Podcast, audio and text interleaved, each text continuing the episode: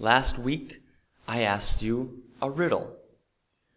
What kind of room has no doors or windows?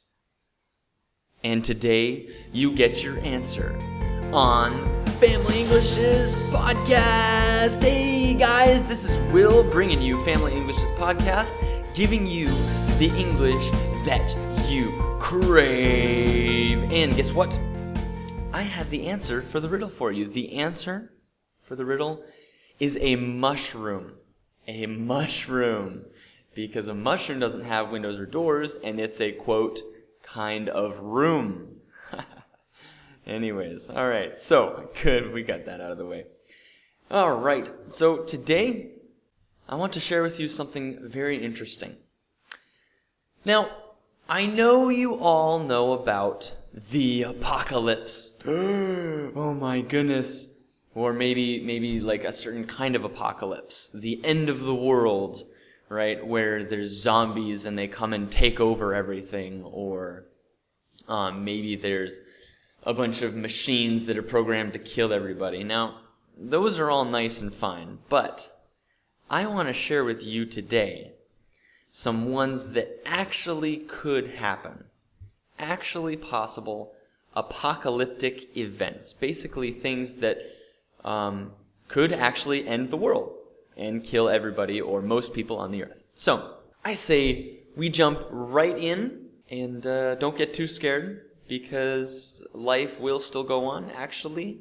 It might not still go on. So, let's get this over with so you can hear what I have to say. All right. Number one is a pandemic. A pandemic is a disease outbreak. It's a it's some like virus or some bug that would take over the world. Now, how would it do this? Well, listen. It is noted and surveyed that half of all people live in big cities. I mean, and you know, especially living in St. Petersburg, you know how close people get, especially like on the metro and on other forms of public transportation. Half of the people would easily be infected because they all live in big cities. Plus, global travel, being able to fly anywhere on an airplane, would let the virus spread to the whole world within about 24 hours. That's pretty scary. Um, now, it might not just infect us. If it did, that'd be pretty freaky, but it might also affect our food supply. And if our food supply were to get infected, we would slowly starve as humans. Like, there'd be nothing we could do. Number two! Now, that sounds fun, but, but do you guys remember?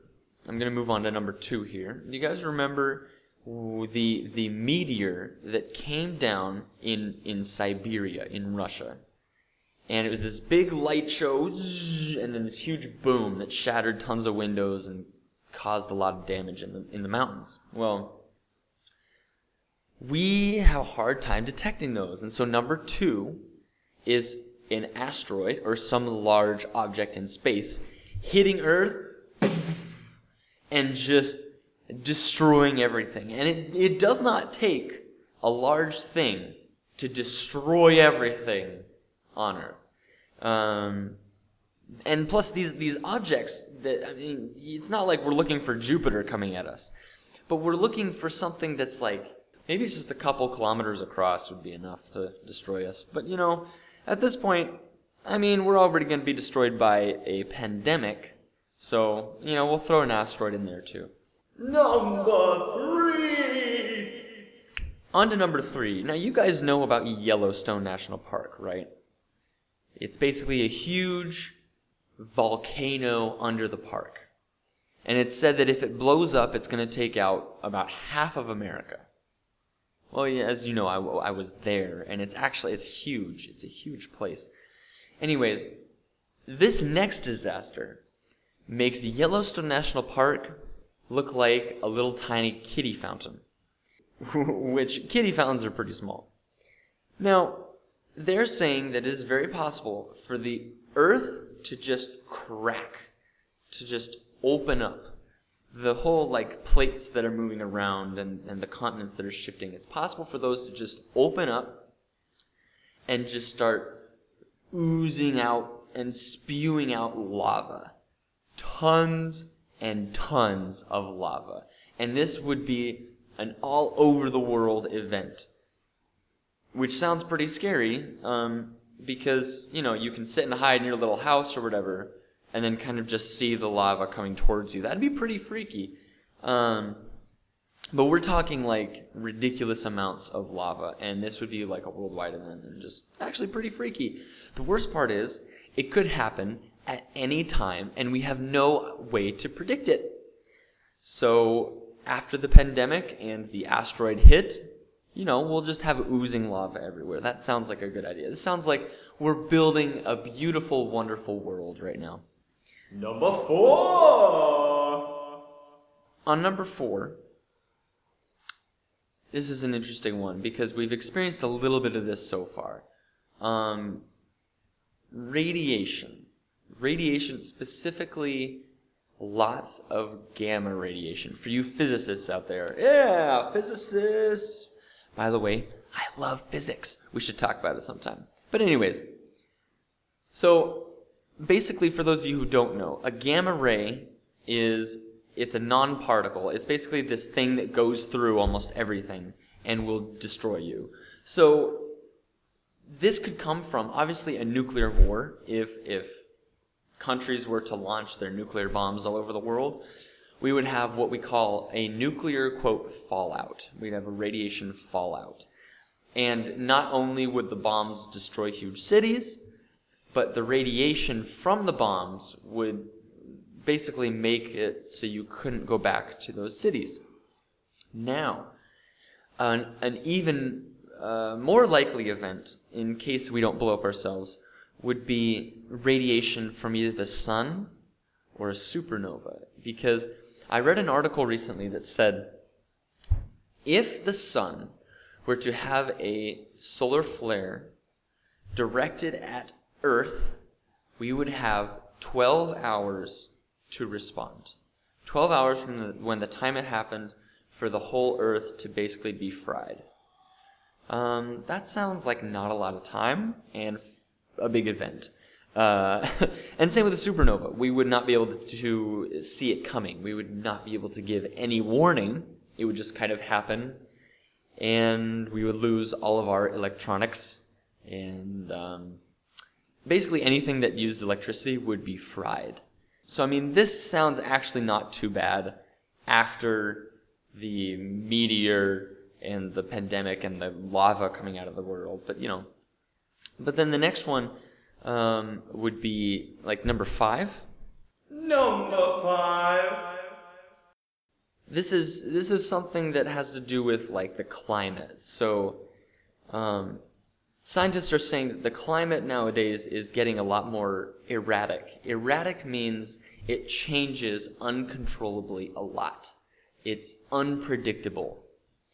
Um, so, for example, there is a huge and serious drought going on in California right now. Right now.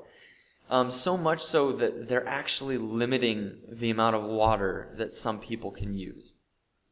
Um, and so we could see huge droughts anywhere in the world, really. Um, and who knows? Like they could show up anytime, anywhere. It's it's just a long, slow process. Um, now, this climate thing can also make superstorms. Now, you know, you'd see like uh, a thunderstorm, and you see lightning, and, and you're like, oh my gosh, I'm so scared of this lightning. Well, imagine if you had some sort of like hurricane force of wind with lightning and floods happening. Like, this stuff could theoretically happen.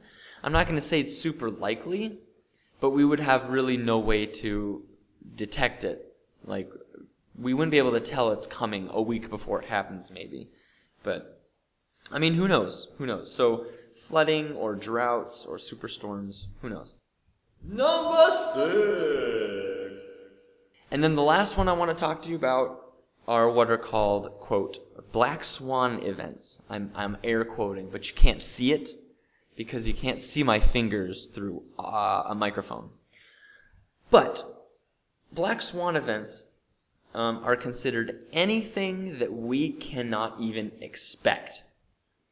So, for example, um, a sudden alien invasion. You know, you hear lots of people talking about, oh my gosh, I saw a UFO and I have pictures, and everyone's like, I don't believe you. Who knows? Maybe they are watching us, and then they want to invade because aliens, actually. no, because because I mean, maybe they want our resources. Maybe they want to give us hugs. You never know. Um, but an alien invasion, I mean, could happen anytime. We don't know. Also, Jesus coming back. Uh, if you think that uh, you know he was always a nice guy, well, you should read uh, Revelation because it talks about a horrific and terrible time when Jesus comes back. Um, for people who don't believe in him, obviously. Or, as I mentioned at the beginning, um, like death robot AI, like artificial intelligence turning bad and killing all of us for some reason. Who knows? Um, yeah, those would be like black swan events.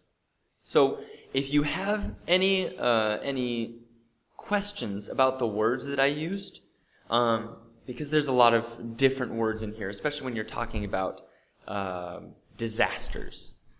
Um, I will try and put most of the words and the definitions in the link below, uh, with with uh, in the space below actually. And um, if you have any questions, feel free to ask them, uh, post a comment, uh, write a question, something like that. It'll be down below. You just kind of look down. Unless you're listening to this on your iPod right now, maybe walking or running somewhere. In that case, осторожно, двери закрываются. So what can we learn from this? Anything can happen. This has been Will with Family English's podcast. Thank you so much for tuning in. Look forward to next week um, where we will hear another story from April. So thank you guys so much, and I will see you next time.